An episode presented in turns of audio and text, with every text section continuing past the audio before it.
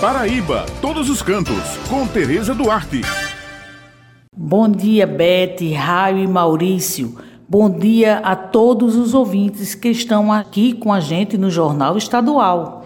Bem, pessoal, hoje nós faremos um passeio virtual em homenagem ao Dia dos Namorados, que é comemorado amanhã, 12 de junho. Considerado o mês dos santos para a Igreja Católica, porque comemora o dia dos três santos, que são Santo Antônio, São João e São Pedro.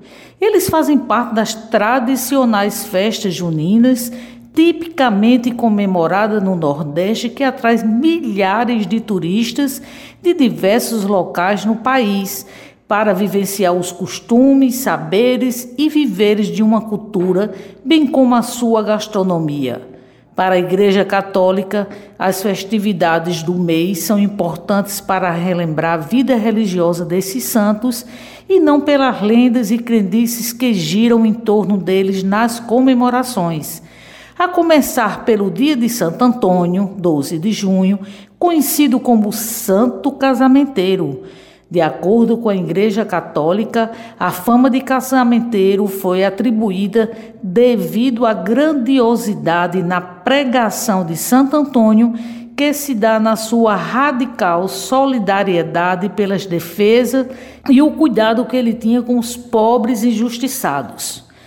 Bem, pessoal, lá no município de Fagundes, distante 120 quilômetros de João Pessoa, realiza todos os anos a tradicional festa de Santo Antônio, reunindo dezenas de fiéis na Pedra de Santo Antônio. Neste ano, as festividades, por conta da pandemia, estão suspensas.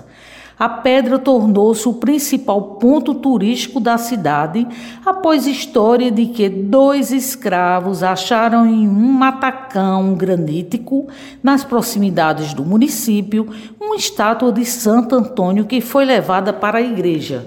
Um tempo depois, a imagem sumiu da paróquia e novamente foi encontrada no matacão. E isso se repetiu por mais de duas vezes o que todos passaram a ver como um milagre.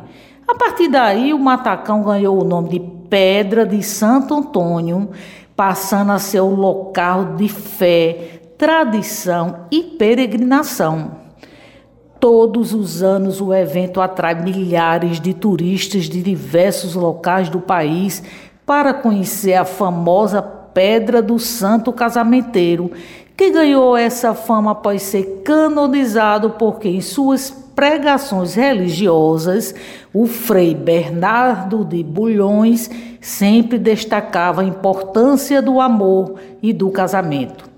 A pedra de Santo Antônio é muito procurada porque já ficou conhecida como a milagrosa para arranjar pretendentes ao matrimônio. Isso mesmo, pessoal. Olhe, Reza a lenda que quem conseguir passar por baixo da pedra, através de uma estreita fenda que leva o visitante até o outro local, basta ter muita fé e pedir ao santo casamenteiro que o seu pedido para o casamento será atendido.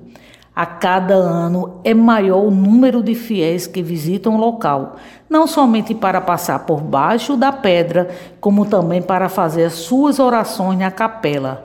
E vale destacar, pessoal, que quando você passa pela pedra do outro lado, você tem uma vista belíssima de encantar os olhos de qualquer cristão. Bem, aqui encerramos o nosso passeio virtual por hoje destacando que devemos levar em consideração o momento de prevenção coronavírus, cuja determinação é ficarmos em casa para evitar aglomeração. Lembrando que toda sexta-feira o jornal A União circula com a coluna Paraíba todos os cantos e aos domingos com uma página com muitas dicas bacanas para quem gosta de turismo, destacando pontos em diversos municípios do nosso estado. Muito obrigada pela atenção de vocês e um final de semana abençoado para todos.